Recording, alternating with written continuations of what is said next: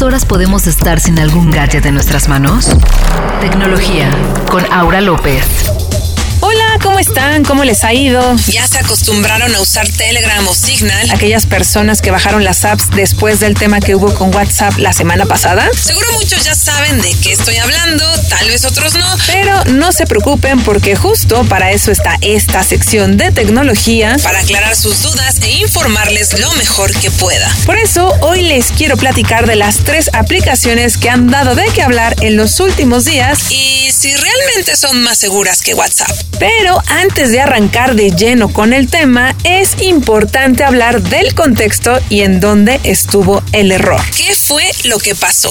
A principios de este año, el 4 de enero, WhatsApp notificó a los usuarios que haría cambios en sus políticas de privacidad y condiciones del servicio. Todo esto por medio de una actualización que tendría que hacerse y aceptarse antes del 8 de febrero. El objetivo de la actualización y los cambios era notificarle al usuario que WhatsApp para empresas tendría nuevas funciones como habilitar el servicio de atención a clientes, mejorar la experiencia de compra por medio de WhatsApp empresarial y descubrir nuevas empresas por medio de anuncios que hay en Instagram y Facebook y que permiten la compra de productos o servicios a través de WhatsApp para empresas. Estas nuevas herramientas no pueden funcionar correctamente si el usuario de WhatsApp no comparte cierta información que es relevante, entre comillas, para facilitar, en teoría, la interacción y personalización de compra. Obviamente, nada de esto se entendió porque esta aclaración la sacaron días después de que pasó la tormenta. Cuando se hizo el anuncio sobre los cambios en las políticas de privacidad y condiciones de servicio, hubo muchas críticas porque no quedó claro el mensaje. A pesar de que la empresa quiso mostrar transparencia sobre el uso que le daría la información que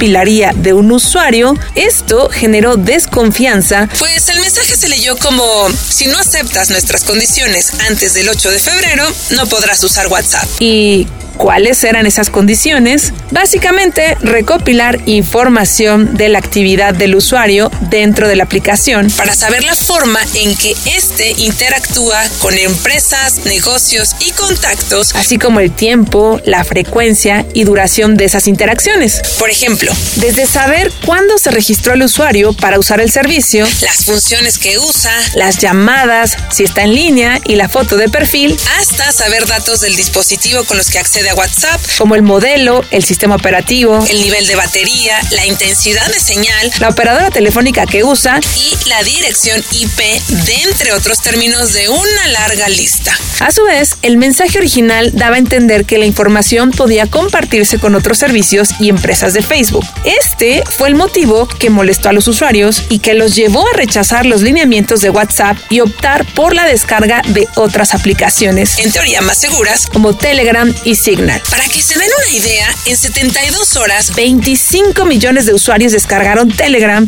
y los servidores de Signal, la app recomendada por Edward Snowden y Elon Musk, colapsaron. ¿Dónde estuvo el error? Existen dos versiones de WhatsApp. Una para los usuarios en la que pueden enviar fotos, videos, archivos, que es la que todos conocemos. Y otra para negocios que se llama WhatsApp for Business o WhatsApp para empresas. Esta versión ofrece otras herramientas para agilizar un negocio. Desde crear el perfil de la empresa con datos como mail, dirección y sitio web, hasta plantillas predeterminadas para responderle rápido al cliente. Probablemente han notado más su uso en estos días porque cuando entran a una página a comprar algo, los manda este servicio. Pues bien, en mi opinión, WhatsApp quiso ser tan, como ellos dicen, transparentes a los usuarios que se les olvidó especificar el mensaje central que era necesitamos estos datos para mejorar su experiencia de compra y personalización a través de WhatsApp para empresas. El tema era para WhatsApp para empresas. Pero la información se centró en los datos que recopilarían del usuario de WhatsApp. Ojo, tampoco estoy diciendo que esté bien que requieran tantos datos para usar un servicio, pero ese tema es otra historia que tocaremos algún día. Ahora sí, una vez aclarado esto, rápidamente les digo las diferencias entre las aplicaciones de servicio de mensajería más descargadas en estos días que buscan reemplazar el uso de WhatsApp. Estoy hablando de Telegram, Signal y Threema. Que curiosamente casi nadie la ha mencionado y es la mejor opción que hay en comparación a las otras. En las tres, en Telegram, Signal y Threema, pueden enviar mensajes de voz, texto y video, emojis, GIFs, fotos, archivos, contactos, ubicaciones, así como hacer llamadas y videollamadas. Todas son compatibles con Android y iOS. La gran diferencia, justamente, son las funciones de seguridad. Curiosamente, Telegram no es la más segura de todas, pues no ofrece en todos los chats la función de cifrar mensajes de punto a punto. Cosa que WhatsApp, Signal y Threema sí hacen. Esta herramienta, indispensable cuando se trata de temas de privacidad, solo la ofrece en los chats secretos. Sin esta función activa, entonces sí, cualquier persona que sepa hackear tendrá acceso a la información si quisiera obtenerla. Por otro lado, Telegram guarda la información en sus servidores. Si esta información no está cifrada o encriptada y alguien tiene acceso a los servidores, pues entonces podría ser un problema. Eso no significa que sea mala, simplemente es interesante ver cómo fue la primera opción de muchos usuarios. Que yo no sé ustedes, pero en mi caso más de 100 se dieron de alta. La verdad es que ninguno me ha escrito todavía por ahí. Por otro lado, Signal tiene una gran reputación entre usuarios. Vamos, Edward Snowden afirmó en Twitter que sigue vivo gracias al uso de esta. En cuestiones de seguridad tiene grandes ventajas. Sin embargo, los puristas del tema consideran inapropiado el dar un número celular forzosamente para su uso. Además, se rige por las leyes de Estados Unidos, por lo que las autoridades podrían solicitar información de operadoras telefónicas en caso de requerirse. Esto es muy difícil que suceda, pero es posible según el caso que investigue una autoridad. Por último, Threema es una aplicación que no requiere forzosamente un número telefónico o correo electrónico para usarse. Sus servidores están en Suiza y son propios. Es decir, no usan a otras tecnológicas u otros servidores de empresas como Amazon Web Services o Google. Sin embargo, la aplicación cuesta 67 pesos en Android y 75 pesos en iOS. Y si les soy honesta, yo tengo a dos contactos en esta aplicación. Obviamente no hay nadie escuchándola.